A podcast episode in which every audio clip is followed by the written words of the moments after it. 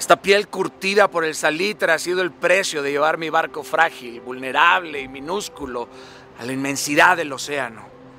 Las heridas nacen de vivir con dicha la tempestad. Son las olas furiosas las que me han forjado. La firmeza crece ante cada crujido que me amenaza con naufragar. Soy alguien que no ha dejado de confiar en los vientos violentos que me han impulsado. Es por eso que me hice capitán, querido. Al comprender que los sueños, así como los mares, solo se conocen si los navegas a profundidad. De nada sirve quedarte en la orilla imaginando cómo van a ser las tierras por conquistar. Si quieres llegar a lo extraordinario, va a ser necesario que pongas tu vista ahí, en donde ya no te alcanza, en donde ya no ves. Porque no hay nada más fácil que quedarte en la orilla imaginando. Porque desde ahí pues todos son invencibles, en la seguridad de la tierra firme, esa tierra que los cobardes utilizan para criticar. Porque lo más difícil siempre será ese primer paso que te lleva del suelo a la cubierta. Y eso te convierte en marinero porque nadie maneja un timón antes de haber trapeado una nave. Yo no quise ser uno más de la tripulación, no. Siempre me vi con el timón en las manos, con la capacidad de decidir qué rumbo tomar. Pero eso tampoco me hizo capitán. Solamente me dio un uniforme. Un uniforme que poco sirve cuando el cielo se oscurece y no logras ver dos cuartas más allá de la proa. La vida, como un barco, es mucho más que telas y madera. Está armado con la carne de hombres y mujeres que hacen realidad la conquista, la navegación, la aventura. Para ser capitán hay que convencer con el ejemplo. Hay que haber cruzado los estrechos que dividen los océanos, desamarrando, arriando las velas. Hay que quemarse las manos con los cabos ardiendo.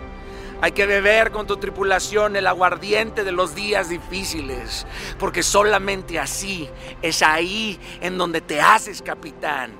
Un capitán que no solamente porta un uniforme, sino que decide llevar a buen puerto a los suyos, que da la vida por ellos. Solamente ahí ya no te hace falta un uniforme, porque quien da resultados se ahorra las explicaciones y de poco le sirven los títulos. El capitán, querido.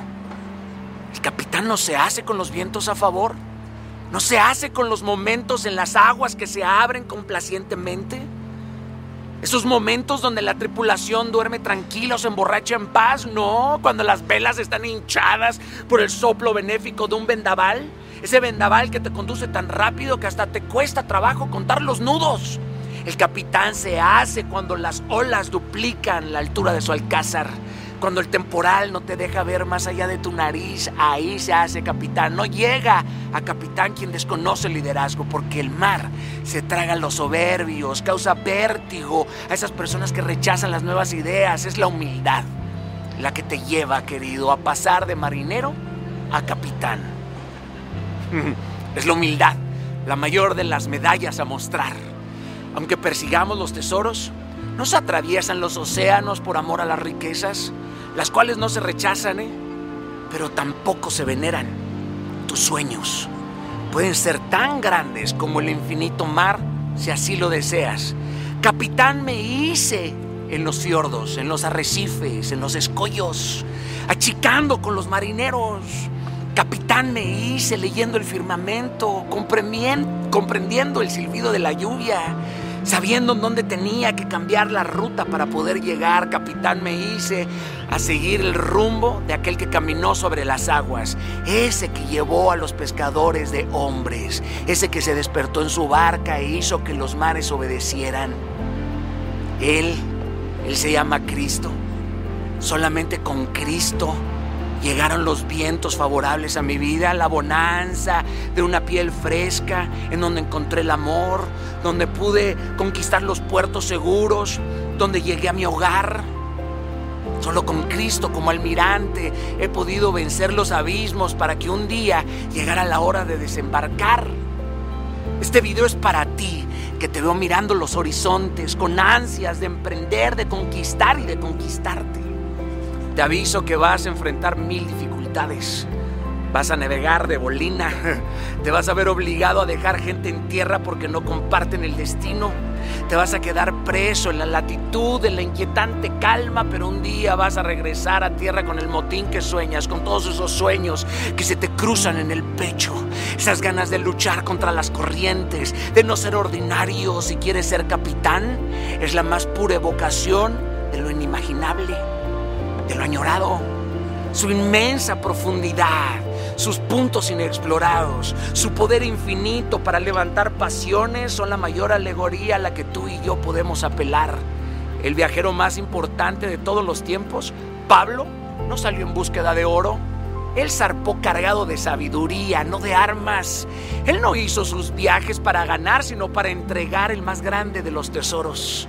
Viajó por Chipre, Anatolía, Listra, Corinto, Éfeso, Jerusalén, Roma. Agotaría todos los minutos de mi vida solamente nombrando sus visitas misioneras. Pero Pablo, antes de echar a andar los botes, sabía que le esperaban decepciones, ingratitudes, miserias, cárcel, martirio, más de lo que cualquier reto hoy pudiera amenazarte. Y aún así lo hizo. Nunca perdió la actitud en las prisiones, en los naufragios, en las palizas, en la pobreza, en los juicios, en los debates. Entendió que el poder existe detrás de la convicción de morir por un propósito, porque el propósito nunca muere. Los apóstoles se perdieron en tierras lejanas, hubo, hubo viajeros que, que abrieron sus velas por amor a la patria y solamente se navegaron con una pizca de soberbia. Ya sé que las riquezas no solo son motivos para, emprender. Pablo, tres veces fueron sobrepasadas sus barcas en el Mediterráneo. Enfrentó pérdidas, eh, sacrilegios, tormentos, tormentos que no siempre se pueden superar, pero de cada naufragio, de cada derrota en tierra y en mar, hizo que se forjara una fe insumergible una fe que no está hecha para pedir, sino para dar y para actuar. Porque no depende de las quietudes, porque se fortalece en las tempestades. Para Pablo podían hundirse todos los barcos, pero jamás se pudo hundir su voluntad. Su amor por transmitir que Jesús había resucitado para darnos la vida eterna era su vida, era su pasión. ¿Cuál es la tuya? Vamos, marinero. Ha llegado el momento de dar el paso y hacerte capitán, carajo. El mar está abierto está ahí esperando por ti, así como tu potencial está esperando que lo uses ya para ir más allá de aquello que pudiste imaginar. Nada como pensar en lo que lograrás y que un día todos tus hechos les harán callar.